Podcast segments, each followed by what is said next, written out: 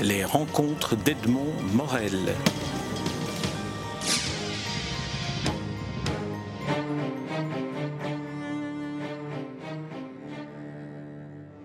Luc Delis, nous nous rencontrons à l'occasion de la publication de votre dernier livre en date, paru aux Impressions Nouvelles, qui est une maison d'édition qui, vous est, qui vous est chère, Le tombeau d'une amitié, André Gide et Pierre Louis.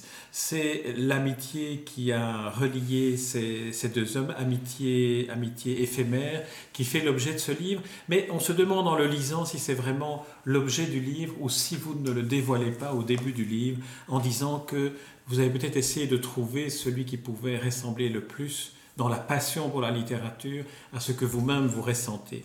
Alors, est-ce que vous l'avez trouvé en Pierre Louis? Alors, c'est vrai que c'est un livre à double détente. Il consacre une partie de ses pages à présenter les relations très curieuses, très intenses, très fortes, presque conçues pour être euh, éternelles, mais qui ne durent en réalité que sept ans, entre André Gide et Pierre Louis, qui sont de tout jeunes gens quand ils se rencontrent. Ils sont encore des lycéens, ils se rencontrent euh, à l'école alsacienne. Et puis, euh, ce qui me frappait, c'est à quel point ils n'étaient pas faits l'un pour l'autre, à quel point cette extrême amitié a son mécanisme d'autodestruction qui semble déclenché dès le début. Au bout de sept ans, cette amitié vole en éclats. Ils ne se reverront jamais, ou autant dire jamais, et ils garderont l'un pour l'autre une sorte d'amour-haine, mais qui est plutôt du mépris de la part de, euh, de Louise pour Gide et de la détestation de la part de Gide pour Louise. Et puis, ils vont vivre chacun leur destin. Et donc, la deuxième machine de ce livre, on peut dire que leur amitié, c'est la mise sur orbite de ce que je voulais dire. Et puis, il y a l'explosion de cette amitié et ces deux trajectoires parallèles, de plus en plus divergentes et très curieuses, parce que, un, André Gide reçoit toute la gloire qu'il est possible un écrivain d'avoir. Hein. Je ne parle pas seulement de son Nobel de littérature, mais il y a la réputation extraordinaire mondiale qu'il a eue de son vivant. On parlait de lui quand on parlait de Goethe. C'était Goethe réincarné. Et Louis, qui arrête de publier, ou à peu près à 30 ans, qui s'enfonce dans sa villa sombre de Passy, dans, dans une espèce de rumination de papier, d'écriture, de graphomanie, de silence, de, euh, de névrose, semble-t-il, hein, euh, semble avoir complètement perdu la partie. Ou plutôt, ce qui est encore pire, il n'a pas tout à fait disparu de nos euh, appareils d'écoute, puisqu'il a euh, actuellement une existence en partie d'érudit paradoxal. Hein. C'est lui qui le premier a levé ce fameux serpent de mer. Et s'il y avait quelque chose de Corneille dans l'œuvre de Molière hein. Et la réponse, qui est un peu longue, euh, est fournie tout entière par lui. Hein. Et l'autre raison pour laquelle il existe encore aujourd'hui, de manière, euh, disons, notoire, c'est son œuvre érotique. On a publié récemment chez Bouquin euh, un, fort volume de textes érotiques. Ils sont d'ailleurs souvent euh, franchement pornographiques. Et il y a toujours des amateurs pour ce qu'on appelle les curiosas. Mais je pense qu'avant d'être un érudit paradoxal, avant ou après, avant d'être un, un, obsédé sexuel et un, érotomane et un érotographe, hein, et avant ça ne veut pas dire grand-chose. En réalité, parallèlement, en même temps, à un autre niveau de lui-même, il est aussi un formidable écrivain qu'il faut redécouvrir. Vous, dites, vous, dites, à la fin de votre livre que son œuvre littéraire, on peut la trouver pour le moment dans sa correspondance. Il y a quelque chose qui est euh, un, peu, un, peu, un peu escamoté. Est-ce que euh, euh, son, œuvre, une part de son œuvre se trouve dans sa correspondance? C'est-à-dire qu'il y a, son, ce qu'on peut appeler son œuvre en tume, hein, ce qu'il a publié de son, de son vivant euh, actif de sa jeunesse, puisqu'il arrête pratiquement de publier à 30 ans, comme je le disais, hein, où il y a des titres Aphrodite, Les chansons de Bilitis, La femme et le pantin, euh, Les aventures du roi qui ont été de grands, très grands succès librairie. Aphrodite a été un best-seller extraordinaire pendant des dizaines d'années. Il n'était question que d'Aphrodite. Tout le monde voulait faire des romans euh, antiques comme Aphrodite, on faisait des opéras tirés d'Aphrodite euh, à Buenos Aires, etc. Hein. Il a gagné beaucoup d'argent, mais ça l'a dégoûté aussi de ce succès. C'est un disciple de Mallarmé, il aimait l'obscurité, les textes très concentrés, etc. Et puis, il y a les textes littéraires aussi qu'on a publiés à titre posthume qu'il avait écrit dans la deuxième partie de sa vie, hein, certains poèmes qui sont euh, fascinants, un traité de, poétique qui s'appelle Poétique d'ailleurs. Donc il y a une matière proprement reconnaissable comme une matière littéraire qui existe sous forme de livres, en général plutôt d'assez petits livres. Et puis il y a cette question, comment cette formidable intelligence, cet homme d'un savoir inouï, cet homme qui parlait beaucoup de langues oubliées, qui avait le sens de la cryptographie, qui, était très fort en, politique, en histoire, en, sciences exactes, en, stratégie militaire, etc. Comment, au fond, rendre compte d'un homme qui semble avoir été plus grand que son œuvre, hein, parce que c'est un esprit, une intelligence formidable, un savoir inouï, une, façon de computer les choses euh, entre des, domaines qui n'ont rien à voir en apparence, qui est étonnante, qui est vraiment euh, moderne, hein, et se dire que avoir dans les mains Aphrodite ou, les chansons de Bétis, c'est bien, mais ça ne donne pas l'idée d'une œuvre de premier ordre. Et tandis que je me disais là, que je me disais cela, je lisais ce qui permet de savoir ce que pensait, ce que faisait euh, Louise, c'est-à-dire sa correspondance. Par bonne fortune, il avait un frère diplomate qui était en poste au Caire et puis qui a été ambassadeur de France à Saint-Pétersbourg. Donc il lui écrivait. Hein. Et cette correspondance-là, plus d'autres grandes correspondances, sa correspondance avec Paul Valéry qui est extraordinaire, hein, ces correspondances-là, à force de les lire, je me suis dit, mais je suis tombé dans un piège à la Edgar Poe. Hein. Je me sers de la correspondance pour chercher où est l'œuvre, or l'œuvre est la correspondance. Et je pense vraiment que c'est une correspondance de tout premier ordre, c'est-à-dire que non seulement c'est une grande correspondance d'intérêt, d'information, etc., mais c'est une correspondance d'intelligence, c'est une correspondance de philosophie. Et si je devais, toute proportion gardée, parce qu'il ne faut pas non plus dire des choses excessives, trouver un équivalent, je dirais qu'on est dans quelque chose qui se rapprochait des essais de Montaigne, c'est-à-dire une pensée très libre qui, sur tous les, objets du monde, a un avis et établit des relations et fait naître peu à peu une philosophie de l'homme, une philosophie humaniste, je pense, hein, d'autant plus forte chez Louis que c'est un obsédé de l'Antiquité, et singulièrement l'Antiquité romaine, hein, qu'il connaît fort bien, l'Antiquité grecque aussi, et que donc par là aussi, sa pensée va naturellement aux sources de l'Antiquité, comme euh, c'est le cas pour de Montaigne, qui cite, euh, euh, non pas par pédanterie, mais parce que c'est l'expansion même de son intelligence, les référents euh, des, grands auteurs de l'Antiquité grecque et, romaine. Il y a quelque chose euh, comme ça chez Louis aussi. Et donc je pense que sa correspondance, qui n'est pas d'un maniement facile, parce qu'elle est énorme, hein, je veux dire, on a, pour ce qui est publié, on va avoir une correspondance générale qui va sortir prochainement, publiée par un, chercheur écossais extraordinaire qui s'appelle Gordon Milan. Hein.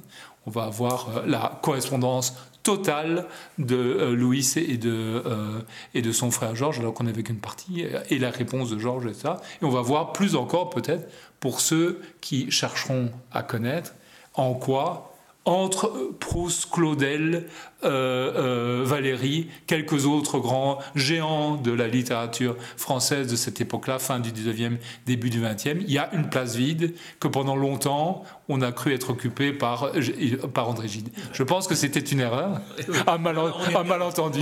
parce que ce que vous dites sur Gide est particulièrement féroce à certains moments, euh, mais, mais, mais, mais justifié, argumenté, argumenté. Mais il y a un troisième protagoniste que j'aimerais qu'on évoque un peu plus longuement, c'est Paul Valéry, vous l'avez cité il faisait partie, il, constituait finalement avec Louis et Gilles une sorte de trio. C'était un trio curieux, c'était un trio de 2 à 2, c'était un trio 2 à 2. Ils se voyaient 2 à 2, ils savaient chacun l'existence euh, euh, du troisième homme. Euh, ils y faisaient parfois allusion. Quelquefois, quand même, ils se sont rencontrés tous les trois, mais c'était rare. Et très vite, au fond, on se rend compte que le pivot, l'axe central, l'homme fort du trio, c'est Valérie. Ce qui ne nous étonne pas quand, on connaît Valérie, on connaît son extraordinaire vivacité, son intelligence, sa, dureté mentale aussi, sa, volonté d'être dupe de rien, son modèle mathématique qu'il applique à la littérature, qu'il applique à la conversation, qu'il applique même dans une certaine mesure à ses relations euh, personnelles. Hein. Et donc, euh, lui, à un moment donné, Louis lui dit, quand je dis quelque chose à Gide, il n'a que deux réactions. Hein. Ou bien il bon dans mon sens, ou bien plus souvent, il dit juste ce contraire. Donc c'est deux façons de m'obéir. Mais sur vous, Valérie, je n'ai aucun pouvoir. Quoi que je, vous, dise, votre pensée est autonome et imperméable à la mienne. Donc ça fixe bien les choses. Et donc ils sont restés, la brouille entre Gide et Louis a lieu en 1895. Euh. Euh, leur amitié dure parce que leur amitié dure, dure 7 ans, 1888, 1895. En 1888, euh, Louis a, qui s'appelle encore Pierre Louis, hein, parce que Louis c'est un pseudonyme euh, pour l'œil. Hein, il a 18 ans, Gide a 19 ans, parce qu'il a un, petit, un tout petit peu redoublé ses études. Et quand ils se quittent, ils, ont 25 et 26 ans. Et comme libéré, Gide va. et Valérie à l'époque va, se marier. Et Valérie est le plus jeune des trois, mais chaque fois c'est un an de différence. Valérie. Parfois l'image de Valérie et de Gide, de vieillard. C'est vrai, bah, ils ont été, ils ont été des jeunes gens et, et euh, euh, Valérie à 20 ans, euh, c'est la foudre, quoi. Je veux dire, il a d'une vivacité, c'est une espèce de bloc d'énergie et de, de, rapidité mentale concentrée. Donc c'est vraiment un personnage étonnant qui était quand, quand Louis se rencontre à Montpellier, Valérie fait son service militaire. Hein, c'est un petit jeune homme euh, de rien du tout. Hein. Et euh, aussitôt, euh, Louis s'est frappé par cet étonnant personnage. Pourtant, je sais que l'uniforme militaire français en 1890 est particulièrement peu saillant, surtout pour les gens de petite taille. et il va remonter à Paris l'information. J'ai rencontré quelqu'un d'extraordinaire parce que Louis c'est un opérateur culturel, culturel il aime bien connecter les, les, gens, les esprits ensemble. Il va faire pour Debussy des choses extraordinaires. On peut dire que si euh, Pélas et Mélisande existent, en partie grâce à Louis qu'il a pris, qu'il a conduit à Gand pour le faire rencontrer Metterlinck, etc. En les laissant face à face comme deux fiancés timides. Enfin, il y a plein de choses qu'on pourrait dire, on n'en finirait pas sur le rôle de Louis. Mais il n'y a pas que le rôle de Louis, le fait qu'il ait été un maillon actif dans la chaîne culturelle de cette époque. Il y a aussi sa personne et son œuvre. Mais pour dire encore un mot de Valérie, euh, au moment où euh, Louis et Gide sont brouillés, euh, Gide ne, se brouille pas avec Valérie, Valérie ne se brouille pas avec Gide, et Louis et, et Valérie restent amis. Le fait que c'était les amitiés deux à deux dans ce trio devient finalement favorable parce qu'il n'y a pas beaucoup d'effets de perturbation. De temps en temps, euh, dans la correspondance, on voit que Louis fait des petites pointes sur euh, Gide et euh, Valérie ne relève pas. De temps en temps, dans la correspondance de Gide, il y a des choses, mais Valérie ne relève pas. Et tout fonctionne assez bien. Et surtout, l'amitié entre Louis et Valérie ne fait que croître et devient d'une grande intensité parce qu'ils sont assez proches l'un de l'autre dans les tournures d'esprit. Sans doute Valérie est-il plus, plus rapide et plus intellectualiste que euh, Louis. Hein, vous savez que Valérie disait Je ne suis pas un intellectuel, je suis un intellectualiste. Eh, la distinction était fondamentale pour lui, pour moi aussi d'ailleurs. Je trouve que c'est une notion qui se perd un petit peu, mais qui est très importante. Euh, et Louis continue finalement à déverser l'essentiel de ce qu'il est, de ce qu'il a, euh, dans la correspondance à Valérie. Et Valérie, en retour, attend beaucoup de Louis, et c'est Valérie, finalement, qui va épauler le retour à la littérature. De, c'est Louis qui va épauler le retour à la littérature de Valérie. Quand Valérie, à près de 50 ans, se met à réécrire ce qui va devenir la Jeune Parc, on voit vraiment la maïotique de Louis, l'art d'accoucher les esprits, qui lui prend les vers, qui les commente, qui lui retourne, etc., et qui, et qui va finalement euh, être euh, l'auteur des deux mises sur orbite littéraire de Valérie. À 20 ans, c'est lui qui a introduit euh, Valérie dans les milieux littéraires alors qu'il était un petit provincial euh, qui ne connaissait personne. Et à 50, il le réintroduit alors que tout le monde a oublié Valérie, ou pratiquement, parce que ça fait 20 ans qu'il ne publie plus, en faisant des choses pour lui qu'on ne fait que pour euh, euh, la femme qu'on aime ou le fils qu'on chérit et qu'il fait pour cet ami, cet autre lui-même, hein, cet alter ego absolu qu'ils ont été pendant tout un temps. Ce qui rend d'autant plus euh, cruel et inacceptable la trahison de Valérie. Valérie l'a un tout petit peu trahi. Où il publie La Jeanne Parc, il, dédie La Jeanne Parc à un certain A. G. Alors là, la réaction de Pierre-Louis est, dans, est dans l'esprit. Mais Pierre-Louis est, est, âgé déjà à ce moment moment-là, il n'est pas. Ben, euh, euh, Pierre-Louis. Quelle est la réaction de Pierre-Louis d'abord à cette. Ben, pour, que nos auditeurs comprennent bien, il faut dire simplement que, sachant Valérie, sachant tout ce que Louis a fait pour permettre à ce poème d'exister, hein, sachant par ailleurs qu'il déteste euh, Gide et qu'ils sont brouillés pour des raisons profondes. Hein, dédier le poème La jeune parc qui paraît André Gide, c'est un double sale coup. D'abord, c'est un sale coup parce qu'il ne dédie pas à celui qui serait naturellement le dédicataire, parce qu'il est le seul à avoir fait pour euh, Valérie ce qu'il a fait. Et deuxièmement, parmi les, millions de personnes à qui, si c'était pas Louis, il pouvait dédicacer, le faire à son pire ennemi, c'est pas chiquissime. Valérie en est très conscient et d'ailleurs ne la ramène pas trop. Il a tendance à un petit peu effilocher ça. Faut oublier que André Gide, à ce moment-là, est aussi un des actionnaires de, bah oui, bah, Gallimard. Évidemment, ça, apparaît chez Gallimard et, d'intérêt et, Gide est devenu une puissance. Hein. On, parle maintenant de gens qui ont euh, près de 50 ans, on est en 1917. Hein. Gide est une puissance. Euh, Louis est tombé dans l'oubli et passe pour être euh, euh, pour avoir un peu lâché la rampe de la raison, ce qui n'est pas vrai du tout. Il a, il a une grande vivacité, mais c'est vrai qu'il vit d'une manière curieuse, il ne, vit, plus que la nuit, il dort le jour, il picole pas mal, il se drogue. Euh, il y a ces histoires incessantes de femmes qui tournent à la, à, la déraison. Enfin, il y a plein de choses. Bon. On peut dire que Pierre-Louis, pour faire une parenthèse hein ici sur hein ce point-là, que Pierre-Louis a arrêté euh, d'éditer à l'âge de 30 ans. Il hein est mort à 54 ans. Pendant 24 ans, c'était une forme de, descente aux enfers dans sa vie privée. Dans sa vie privée. en même temps, pour Gide, c'était une montée ah une forme de gloire littéraire. Et évidemment, nous savons aujourd'hui que pendant ces 24 ans de silence, Louis a travaillé comme un enragé. Hein. et on peut remplir la bibliothèque avec ce qui reste encore à publier. Je veux dire, il a publié dans le domaine de l'érudition, dans le domaine romanesque, dans le domaine poétique. Il a, écrit des choses qui sont publiables en nombre inouï. Hein. Il travaillait sans arrêt. Il disait Je ne suis pas paresseux, je ne lis jamais qu'assis à la table, un stylo, une plume à la main. Hein, ce qui est fondamentalement différent, évidemment, de la lecture, névrotique vautrée dans un, un, canapé ou au fond de son lit. Hein.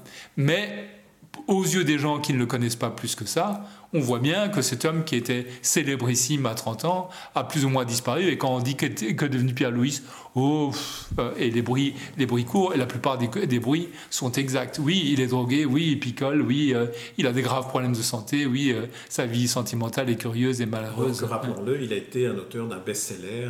qui, c'était une gloire. Ah oui, du jour au lendemain, hein. du jour au lendemain, on peut dire que il est devenu, grâce à François Copé, euh, un poète qui avait une chronique dans un, grand quotidien qui s'appelait Le Journal, hein, et qui avait écrit en première page Mais que faites-vous de votre vie si vous ne lisez pas Aphrodite? Et Ça a eu un effet déclencheur. Et Louise, qui avait refusé qu'on tire à plus de 1000 exemplaires en disant Mais non, ce n'est pas utile, 1000 euh, c'est déjà beaucoup, c'est un livre un peu, un peu rare, un peu difficile, ça dire, c'est vraiment faire gémir les presses, comme on disait, euh, a été l'expression courante. Je veux dire, au, bout d'un an, on était à, plus de 100 000 exemplaires, ce qui est prodigieux. Surtout que les tirages à l'époque étaient rarement aussi élevés. Je veux dire, il y a pratiquement que deux autres personnes en France qui, qui ont qui publiaient autant, qui, qui, tiraient autant. C'était Alphonse Daudet, hein, qui était un best-seller aussi, avec des romans qui n'étaient pas euh, euh, Tartarin, mais des choses qu'on ne lit plus aujourd'hui, Franc Monjeune, Iris et Zola bien sûr. Hein. mais mais euh, il joue dans, le peloton de tête ce petit jeune homme qui est pris de littérature grecque et qui, et qui euh, a fait ce livre euh, Aphrodite sans s'attendre du tout à ce succès, et plutôt comme un, pamphlet anti-moderne pour montrer comme la vie était belle quand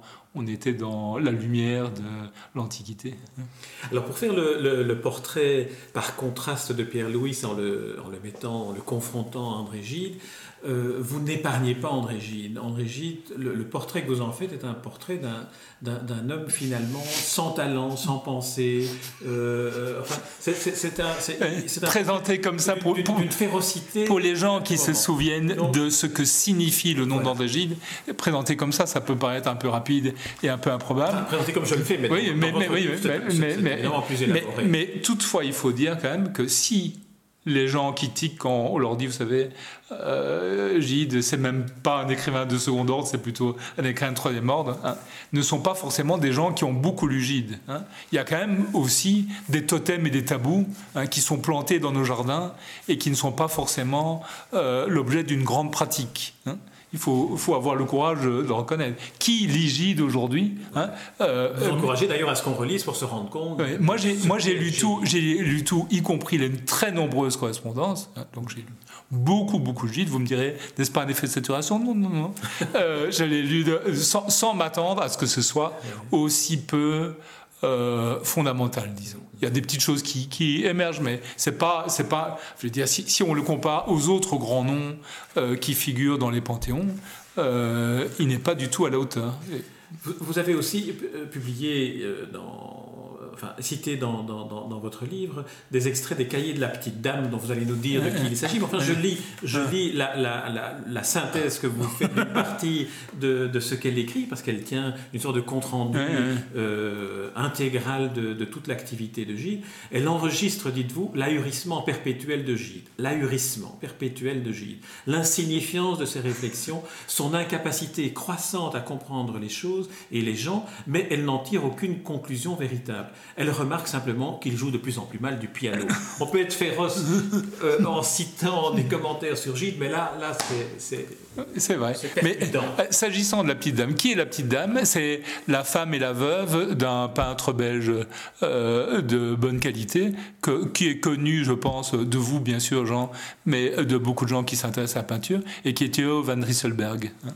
Un peintre qui est mort, je dirais, dans les années 20, plutôt prématurément, en laissant euh, sa veuve euh, libre de se consacrer à sa passion pour les choses de l'esprit. Hein, c'est clairement une intellectuelle autodidacte et aisée, de fortune aisée, et qui va, qui a rencontré euh, Gide, qui se toque pour Gide d'une passion de tête, comme 20 ans auparavant, elle s'était toquée pour euh, d'une passion de tête. Hein, et au fond, elle devient tout pour lui, elle ne le quitte plus, jusqu'à organiser un, euh, une installation à Paris dans euh, deux appartements contigus euh, entre lesquels on ouvre une porte de façon à ce qu'elle puisse au fond, être mêlée à la vie de Gide tout en lui permettant d'avoir une vie privée, puisque c'est deux appartements distincts, mais ils sont reliés par une porte et ils n'arrêtent pas de passer de l'une porte à l'autre. À tel point que cette dame qui est légèrement plus âgée de Gide et qui n'a rien pour exciter les, les fantasmes d'un homme qui n'était déjà pas très porté sur les femmes, va favoriser, je ne dis pas qu'elle l'a jeté dans ses bras, favoriser une courte liaison entre sa propre fille à elle, euh, euh, Maria van Rysselberg, hein, qui s'appelle Elisabeth, sa fille, et Gide, hein, dont naîtra un enfant. Gide va être tardivement père d'une fille qui s'appelle Catherine, qui sera reconnue plus tard sous le nom de Catherine Gide.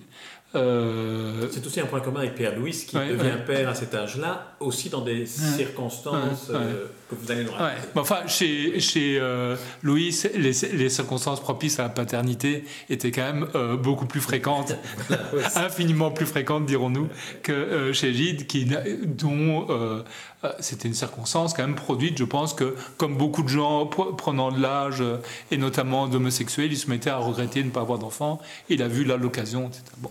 Et donc, Maria van Rysselberg, dite la petite dame, elle mesure environ 1m50, mais elle était aussi petite dame par euh, cette espèce de vivacité pétillante et un peu alerte qui me fait penser, quand je pense à elle, à Miss Marple, quelque chose comme ça. Euh, vivant pratiquement au quotidien avec Gide, écrit en secret, sans lui dire, je veux dire, euh, tous les amis savaient, mais Gide ne le savait pas, euh, un cahier où elle parle de la vie de J, de ce qu'il dit, les morceaux de piano qu'il joue, enfin quelque chose qui est une sorte de dont il existe très peu d'équivalent, hein, une espèce de journal extérieur par quelqu'un qui, sans être directement mêlé à la vie sentimentale ou intellectuelle d'une personne, est tout le temps avec lui, en tout cas à partir du moment où ça commence, c'est-à-dire euh, quand même pratiquement les 30 dernières années de la vie de Gide. Donc elle voit Gide dans sa maturité, quand il a quelque chose comme 50 ans, quand il commence à devenir glorieux, hein, quand il écrit des livres encore importants, quand il part en Afrique, euh, au Congo, quand il, rencontre euh, Marc Allégret, quand il euh, va en URSS quand, il écrit faux monnayeurs, donc des moments qui sont importants par rapport à la trajectoire gidienne. Et elle raconte tout, ce qu'il dit, ce qu'il fait, les films qu'il voit, les chocolats qu'ils boivent ensemble, dans quel café, et Jean Chamberger ou, ou euh, Paulan ou eux qui viennent les rejoindre, etc. Donc c'est extrêmement intéressant. Et elle n'arrête pas de dire c'est quelque chose que je fais qui est inouï pour euh, qu'après notre disparition, on sache quel homme extraordinaire était Gide.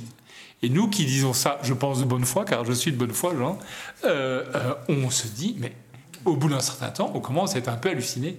Il ne dit jamais rien d'intéressant, il ne comprend jamais rien à rien, il commet des méprises les plus euh, complètes, son avis surtout semble dicté par l'embrouillamini de, de sa cervelle. C'est vraiment très curieux. vous me direz, sa vraie vie n'est pas dans sa conversation avec Maria van Ritzelberg, elle est dans ses livres. Hein. mais disons que c'est amusant de voir un monument aussi gros, car c'est quand même des milliers de pages dressées à, à l'honneur d'une figure intellectuelle de premier ordre, et de découvrir que cette figure intellectuelle ne répond pas à l'électricité minimale de l'intellectualité. Mais vous invitez aussi euh, les lecteurs et donc ah, il faut aller voir, il faut le... aller, aller vérifier sur pièce et à relire. Euh, Parce que plusieurs personnes m'ont dit, euh, mais qu'est-ce qui t'a fait André Gide pour que tu en parles aussi durement? Mais la réponse c'est qu'il m'a rien fait du tout, c'est que je l'ai abordé comme un ami clé de, de Louis. Je l'avais lu mais jamais de manière unifiée. Et là, je m'y suis mis à fond et peu à peu, les froids me gagnaient. Mais où, quand vais-je enfin trouver un matériau Il y a un matériau résistant, une espèce de pensée qui ne fuit pas. Il y a des choses intéressantes, plutôt dans ses écrits de jeunesse. Il y a un, livre que je trouve très réussi, qui est peut-être un de ses plus célèbres d'ailleurs, qui est Palude. Hein. Euh, mais en revanche, quand on va un peu plus tard dans sa carrière, quand on lit par exemple Les Faux Monnayeurs, qui a une bonne réputation, ou euh, Les Caves du Vatican, on est un peu effrayé par, euh, je dirais, pour prendre un mot malarméen, l'inanité et en quoi est-ce que Palude euh, trouve grâce à vos yeux, brièvement, sans, sans réentrer Palude, Palude est, le, le, roman de la, à la fois c'est un portrait d'époque, des, des, des, personnages entrent et sortent qui sont inspirés par, euh, par Jarry, par, euh, par des, des, gens autour du Mercure de France, tout, un petit milieu littéraire. Donc il y a ce côté-là. C'est raconté sur un ton euh, ahuri et bouffon qui va très bien à, à Gide. Hein. L'ahurissement fictif rejoignant peut-être l'ahurissement central, mais peu importe. Et surtout, c'est le roman de l'indécision je pense que Gide est un grand indécis et donc euh, ces gens qui décident de faire un petit voyage et qui les remettent alors qu'il ne s'agit que d'aller passer deux jours à, Rouen, euh, etc. Euh, ces, ces, petites plaisanteries, ces fragments, ce côté court, ce côté un petit peu fiche mis en musique, etc., donnent un résultat, je dirais un peu bartien avant la lettre, que je trouve très, très plaisant et très réussi. Alors, si vous voulez bien, euh, Luc Delis, j'aimerais qu'on revienne peut-être au cœur de, ce livre qui tourne quand même autour de, Pierre-Louis, alors qu'on a parlé de Valérie, de Gide, et finalement on parle un peu de la périphérie. Et peut-être que pour, euh, pour, pour, arriver à, ce cœur du livre, peut-être euh, je vais lire les, les, premiers, les deux premiers paragraphes de, du tombeau d'une amitié qui s'intitule L'enjeu. Le livre est constitué mmh. de petits chapitres, chacun a son, a son identité. Celui-ci, c'est L'enjeu. Toute mon existence, dites-vous, se rattache à une seule passion, la littérature. Je n'ai pas eu d'autre aventure que celle-là. Je n'ai jamais agi, aimé, vécu que dans la poursuite d'une phrase sans fin. Sans elle, le temps me semble arrêté. La littérature n'est pas une musique qui accompagne ma vie, mais ma vie en chair et en os. Souvent, j'ai cherché à comprendre pourquoi. Il m'a semblé que je ne saurais pas le fin mot du mystère, du mystère si je ne faisais pas l'effort de sortir de mon cercle intérieur et d'entrer dans la vie de quelqu'un, de quelqu'un d'autre pour qui la littérature aurait été exactement tout. Alors, cette personne, c'est... C'est le Pierre-Louis. C'est Pierre-Louis. Alors, est-ce que l'enjeu, euh, vous, vous c'est fait Est-ce que maintenant, vous avez trouvé en Pierre-Louis ce qui répondait à cet enjeu que vous annoncez d'emblée dans le livre? Je vais essayer de faire une réponse simple, mais je, je vois néanmoins qu'il y a deux, deux, aspects parallèles que je dois prendre en compte. Évidemment, s'il s'agissait de prendre Louis comme modèle ou comme preuve que le projet littéraire est un projet euh, qui gagne à être euh, pratiqué, évidemment, on pourrait avoir une réponse pour le moins euh, contrastée, puisque la vie de Louis, et singulièrement la deuxième partie de sa vie, est une catastrophe absolue. Hein. Et je pense, ce sera, j'essaierai un jour, dans un livre complet que je lui consacre, d'expliquer plus en détail, mais je pense que la catastrophe chez Louis, hein, cette espèce de d'effondrement de, de, son parcours, de déchirement, d'enlisement dans quelque chose qui lui échappe et qui lui est intense à la fois, est directement lié à son rapport à la littérature. Ce n'est pas un accident de parcours parce qu'il aurait euh, rencontré une mauvaise femme ou bu de mauvaises boissons, cela aussi bien sûr, mais c'est euh, sans doute lié à l'idée qui se faisait de son projet littéraire. Euh, parallèlement à cela, c'est vrai que la passion littéraire est quelque chose que j'essaie parfois d'expliquer à moi-même, à mes amis ou à, des étudiants, hein, en leur disant qu'il ne s'agit pas, quand je parle littérature, uniquement de ce qui est contenu dans les livres, hein, c'est-à-dire de tout ce qui est dans l'acte de lire, écrire, hein, et dans la pratique des, grands auteurs du passé, éventuellement du présent, que c'est un état d'esprit. Moi, dernièrement, dans une, interview, on me disait, mais alors c'est quoi pour vous la littérature Je disais, pour moi, c'est la vitesse. C'est une certaine façon de connecter les choses plus vite, plus stylisé, plus concentré, plus régénéré par euh, le, jeu du langage que dans la vie courante. C'est en ce sens que je dis, euh, au début de, l'extrait que vous avez lu, sans elle, le temps me semble arrêté. Je ne dis pas, sans elle, la vie me semblerait fade, etc. Sans elle, j'ai l'impression que, comme vous savez, on est sur un tapis roulant, on avance tout en marchant, et tout d'un coup, on est au bout, hein, on marche encore, mais le tapis roulant ne, n'accélère pas vos pieds en dessous, et on, fait quelques pas maladroits, et, on sent une sorte d'arrêt dans la matière. Pour moi, ce rapport à la littérature, c'est ça. De ce point de vue-là, Louis m'a aidé à, comprendre beaucoup de choses. Hein. Il ne faut pas se servir des auteurs pour en faire une démonstration. Le fin mot de tout ça, c'est la passion, c'est pas l'explication euh, technologique ou psychologique. Hein. Mais comment cette passion peut être menée jusqu'au bout à travers un apparent abandon de la carrière littéraire, ça, c'est quelque chose qui m'intéresse. Hein. Je veux dire, euh, bien sûr, euh, ceux qui diraient à, à 30 ans, Louis a réussi sa vie, à 55, il apparaît qu'il l'a raté, euh, s'arrêterait à la surface des choses, à l'écorce, comme disaient les Templiers. Hein. Euh, si on se dit quelqu'un se dégage de la surface d'une réussite apparente pour aller plus loin vers quelque chose qui lui échappe et qui va devenir son vrai sujet, et dont nous avons des traces, on a quelque chose qui nous touche beaucoup plus à cœur et qui, au fond, fait penser à ce qu'on pourrait dire de Proust aussi, hein, parce que toute proportion gardée, Dieu sait que je ne pense pas que Louis est un écrivain de l'ordre de Proust. On a aussi un Proust mondain, un Proust à succès, un, Proust brillant de la 20e ou de la 25e année qui publie des livres qui nous paraissent pas essentiels aujourd'hui comme Jean Santeuil ou, enfin César, euh, c'est quoi ça? Les, plaisirs et les jours, euh, euh, et puis qui un jour cesse lui aussi s'enlise. Il y a bien des points communs entre Louis et Proust de ce point de vue. Lui aussi s'enfonce dans une maison, dans un appartement, dans une chambre dont il ne sort plus beaucoup, hein, et commence à s'entourer de papier, devient ce que Proust appelle l'abeille fouisseuse qui euh, n'arrête pas de régurgiter son miel, etc. Il y a quelque chose de commun. Hein.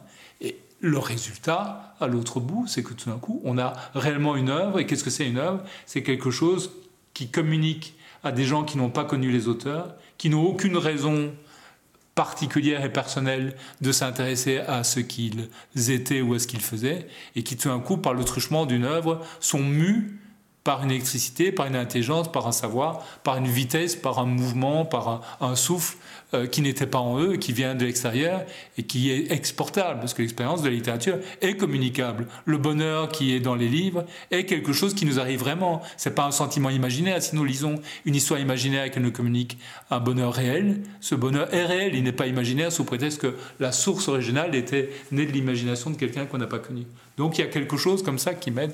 Et puis aussi voir ce que c'est la radicalité. Hein. Tout nous pousse à ne pas être radical. Hein. on le sait bien, je veux dire. Hein. on fait un bon petit livre et euh, on dit des bonnes petites choses et on donne des bons petits cours et, on s'arrange plus ou moins avec sa vie, etc.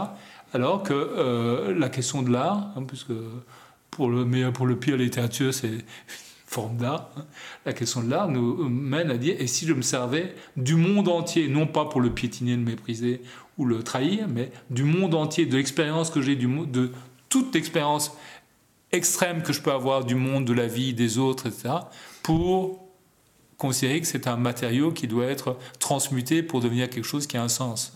Ça, c'est vraiment une question euh, centrale et qui, euh, je pense encore aujourd'hui, nous fait frissonner quand on y pense. Et s'il n'y a pas aussi un, frisson qui peut venir euh, du, risque pris à, aborder la littérature de manière aussi, aussi existentielle et aussi vitale que vous le faites, quand vous écrivez La littérature existe pour transformer l'échec en lumière, mais cette lumière à son tour ne peut éclairer que l'échec. Ici, vous parliez de, Pierre-Louis. Je pense que je parle de Pierre-Louis.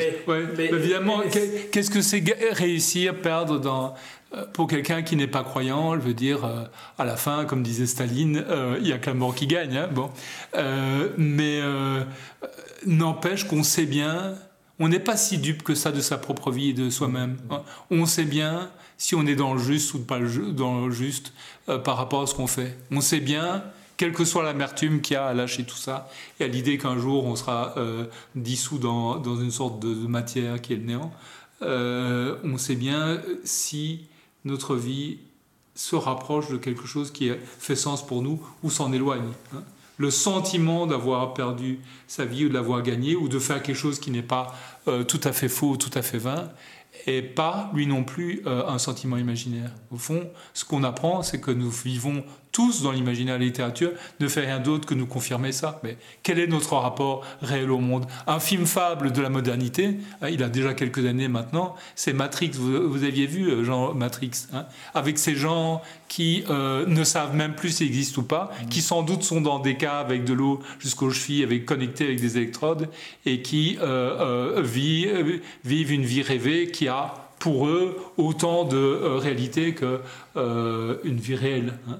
Et à un moment donné, quelqu'un trahit, trahit les résistants qui ne veulent pas de cette vie-là, et accepte pour prix de sa trahison, une villa à Miami et un million de dollars, tout en sachant bien que cette villa et à Miami et ce million de dollars, ce sera qui sera connecté dans une cave avec des, des, euh, des pensées fictives qui lui donneront l'illusion qu'il est à Miami et qu'il a un million de dollars, alors qu'il aura juste euh, euh, sa chaise, l'eau jusqu'à cheville, les rats dans la cave, etc. Ça, c'est vraiment formidable. Hein. nous sommes, je pense que nous sommes tous dans ce, plongés dans ce, cette difficulté de savoir si nous rêvons ou si nous vivons notre vie. Au Moyen Âge, euh, la question était très simple. Si Dieu nous trompe, alors c'est clair que nous sommes juste un rêve de Dieu et rien n'existe et c'est en vain que je touche ma jambe en, me disant cette jambe je la sens. Euh, ça peut être euh, un trucage produit par une... Ils avaient prévu au fond la réalité virtuelle 600 ans avant la technique parce qu'ils voyaient bien que c'était un problème philosophique et pas un problème purement euh, technologique. Peut-être pour terminer euh, cet entretien, j'aimerais euh, vous, faire part de ma curiosité sur le, le, comment est née l'idée de faire un livre comme celui-ci, qui est un livre finalement qui n'est pas vraiment un essai, qui est une œuvre littéraire en soi, qui n'est pas un portrait d'écrivain, mais qui est un portrait, un autoportrait mmh. en quelque sorte. Et parallèlement, vous êtes en train de travailler pour le moment une biographie euh, plus complète et plus développée de Pierre Louis. Euh, comment comment euh, naît ce, cette espèce de d'attachement, de, de, lien à un auteur comme Pierre Louis chez un écrivain comme vous ben, Louis? M'a intrigué depuis longtemps. Je, je le connais mieux qu'avant, parce que j'ai je me suis donné les moyens de le connaître mieux qu'avant. Mais au fond, c'est un nom que je connais depuis 20 euh, ans ou 25 ans, parce que euh, c'est un nom qu'on rencontre partout. Hein. Euh, il était un des disciples de Mallarmé, il était ami avec Valérie, il a joué un rôle important dans la vie de Debussy. donc, l'amour de la musique, le goût pour la littérature, pour la poésie, fait rencontrer, ne fût-ce que comme personnage, ne fût-ce que comme témoin, Louis. Le vrai travail, c'était découvrir que Louis n'était pas un ami bien placé ou un opérateur bien placé, mais aussi un personnage du roman de cette époque, pas, pas un personnage mineur, mais un personnage majeur qui l'agissait et qui n'était pas uniquement agi par les circonstances.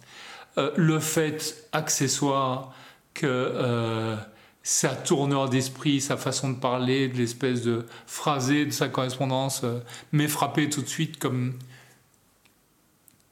une voix d'alter ego, tout, enfin, pourtant qu'on puisse dire ça à propos d'un mort qu'on n'a pas connu, euh, à jouer dans l'invisible. Il y a des gens qu'on pratique, des auteurs qu'on pratique, qu'on connaît, qu'on apprécie, mais qui vous, font, qui vous sont extérieurs. Hein. J'ai ça par exemple avec Kafka. Je connais bien Kafka, mais je me sens aucune, et je l'apprécie, je l'admire dans une certaine mesure, je ne me sens aucune affinité avec Kafka. Il est pour moi l'autre absolu. il est E.T. pour moi, Kafka. Hein.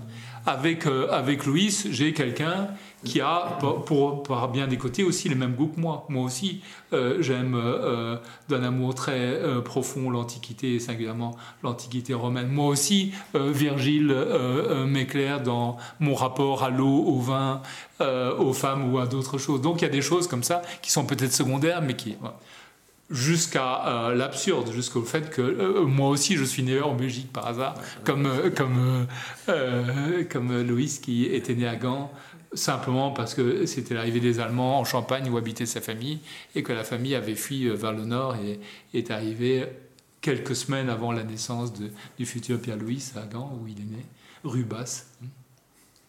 Très bien. Luc Delis, on pourrait encore, euh, comme chaque fois d'ailleurs, vous écouter pendant des heures et des heures. Je rappelle le, titre de, de, cet essai, de ce, de ce livre, qui est un livre aussi littéraire qu'il porte sur la littérature, Le tombeau d'une amitié consacré à André Gide et Pierre-Louis. On pourrait dire aussi et à Valérie. Et à Valérie. On pourrait dire aussi et à vous en, effet de miroir. C'est un quatuor finalement, mais un curieux quatuor. Mais là, on l'appellerait peut-être le berceau d'une amitié, celle qui vous lie à Pierre-Louis. C'est paru aux impressions nouvelles euh, et je ne peux que recommander à ceux qui nous écoutent de se plonger dans la lecture de ce livre et dans celle de Pierre-Louis, Toutes affaires cessantes. Les rencontres d'Edmond Morel.